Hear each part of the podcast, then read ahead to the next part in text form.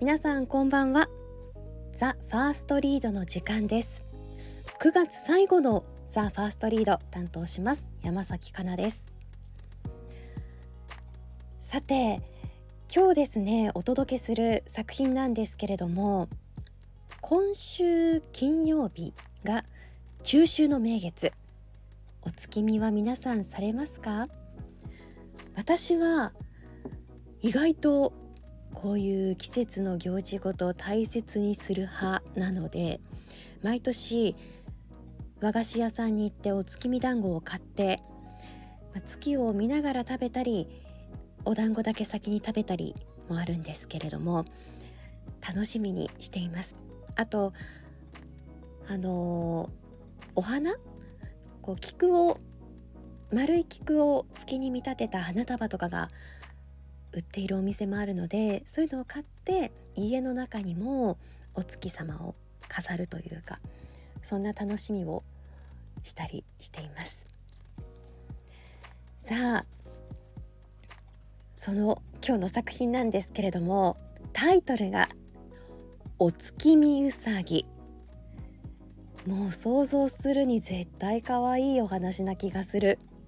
と思うんですけれどもこちらは福岡大学文芸部のペンネーム雪城雲さんの作品です。29日福岡は今のところ晴れの予報なのでまん丸のお月様が眺められるかなと楽しみにしています。そんなこうお月様を思い浮かべながら聞いてもらえればと思います。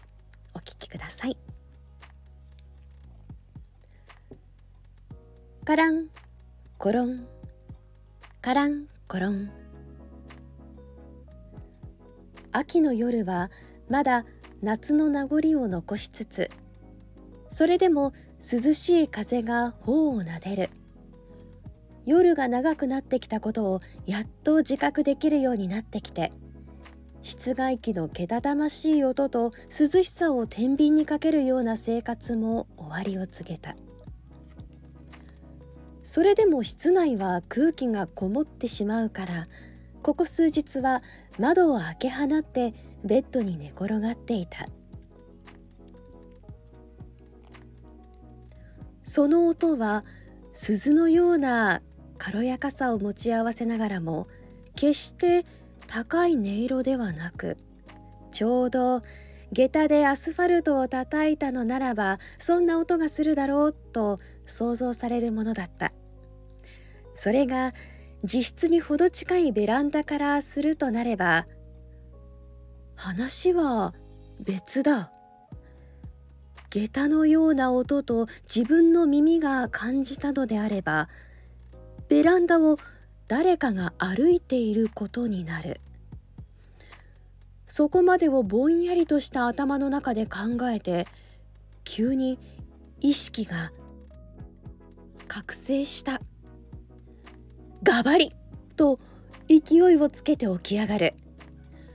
暗い室内の中それでも時計の針が何時を指しているのかはぼんやりと見える。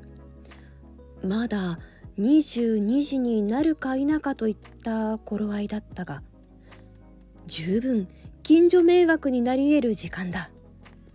そんなことを思いながら音のするベランダへと目を向ける。窓を開けているせいで動いてしまったカーテンの間から眩しいくらいの月明かりが差し込む中隙間から見えてしまった光景に思わず声を上げてしまった「ううさぎ?」その声が聞こえたのだろう。垂れ下がっていた耳をピンと立てたうさぎがこちらを見る。ばっちりと目が合って数秒。どちらも予想外の出来事すぎたのか固まってしまった。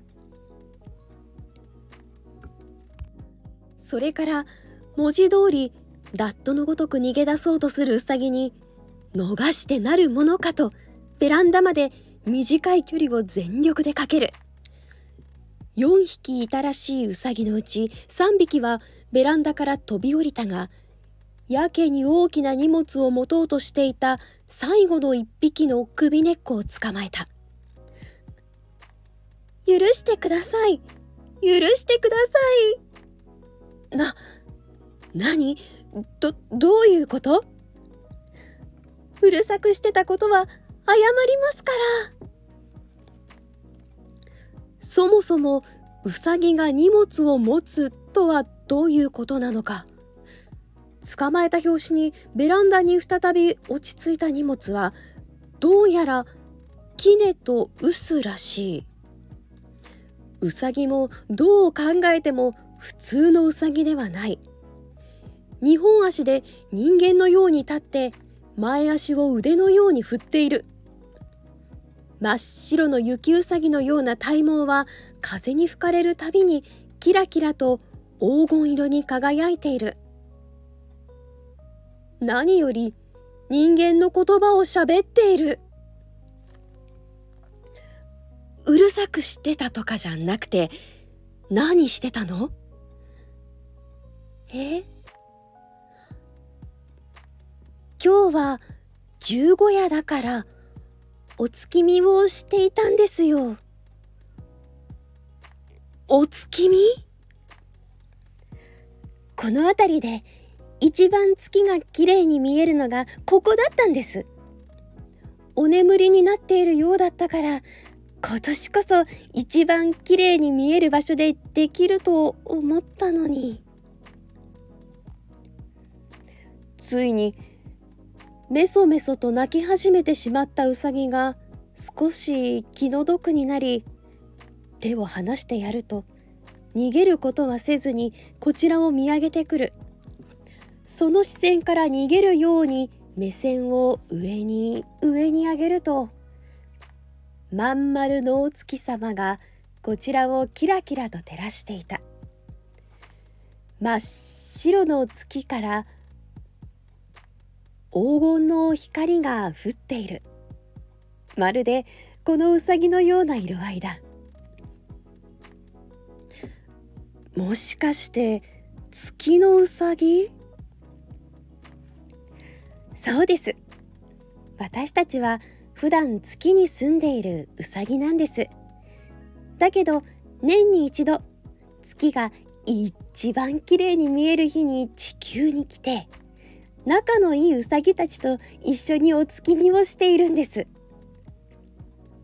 それでここが一番綺麗に見えるのここはすごいんですお月様がまっすぐこちらを見てくれているんですよ。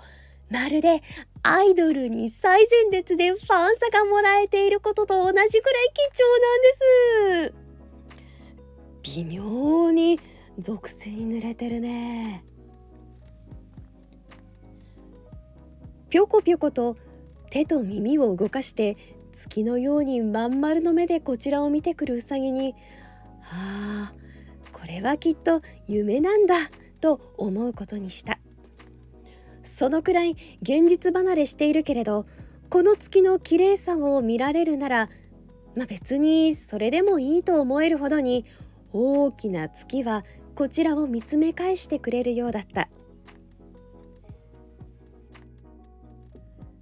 いつの間にかそのうさぎの後ろに三対の耳がひょっこり覗いている。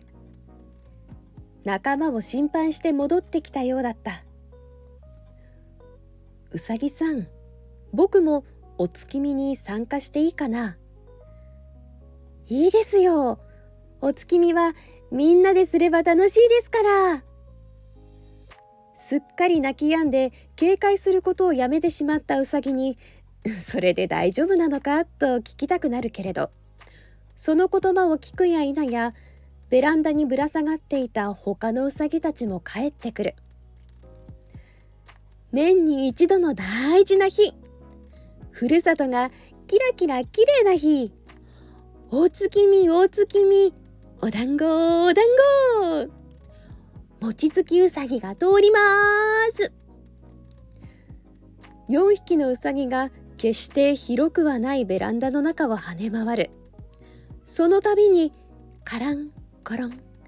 カランコロンと綺麗な音が辺りに響く。ベランダに置いていたサンダルを足に引っ掛けて窓辺に腰掛けると最初のうさぎが杵を持ってこちらを振り返った。お餅はお好きですか？うーん。お正月に食べるけどあんまり好きとかは考えたことがないな。であればきっと美味しくて気絶してしまうかもしれません臼の中にはいつの間にか湯気の立つお餅が入っていて「それ!」と掛け声とともに「ぺったんぺったん」とお餅つきが始まる一匹のうさぎが臼の中を混ぜて他の2匹はどこから取り出したのかすすきを持って舞い踊るようにその周りを跳ねている。おいしくなれ。おいしくなれ。お月様と同じまん丸お餅お団子お団子。こしらえよ。それぺったんぺったん。心地よい音が風の音と一緒に耳を優しく包んでいく。その舞をしばらく楽しんでからもう一度空を見上げた。こんなに何もすることなく夜空を見上げたのはいつぶりだろう。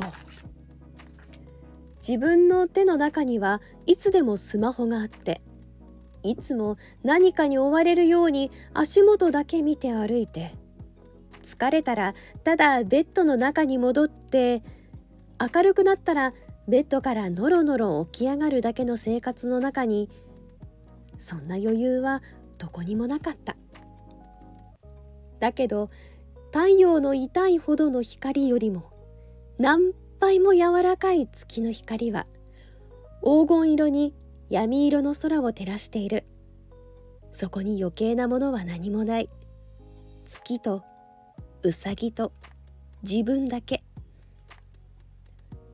自分がそんな風に月を見上げていたからうさぎもお月見を一緒にしてくれたのかもしれない。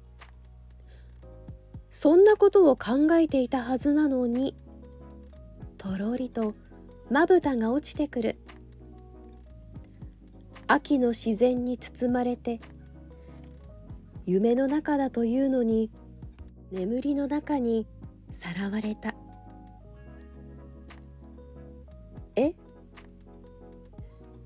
パチリと目を開けて普段と違う景色に戸惑う。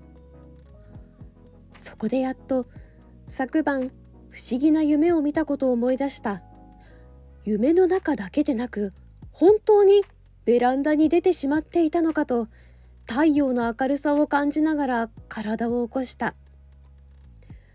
不用心にベランダを開け放って外で眠っていたというのに体はすっきりと軽い。なのにお腹のあたりにちょっとした重みを感じてそちらに視線を向ける。そこには昨夜の月のようにまん丸のお餅が5つちょこんと行儀よく座っていた。夢じゃなかった。秋の高い高い青空と月だけが知る一晩限りのお月見に思わず笑いがこぼれる。また一年。だけど今日からは夜道で月を見上げてしまうだろう。あの楽しそうなうさぎのことを思い出しながら。今度こそしっかりと立ち上がった。かがでしたでしょうか？うさぎたちの可愛らしいやりとり。なんだか今年のお月見。さらにこうなんか月の物語に思いを馳せられそうな気がします。それでは今日もお疲れ様でした。おやすみなさい。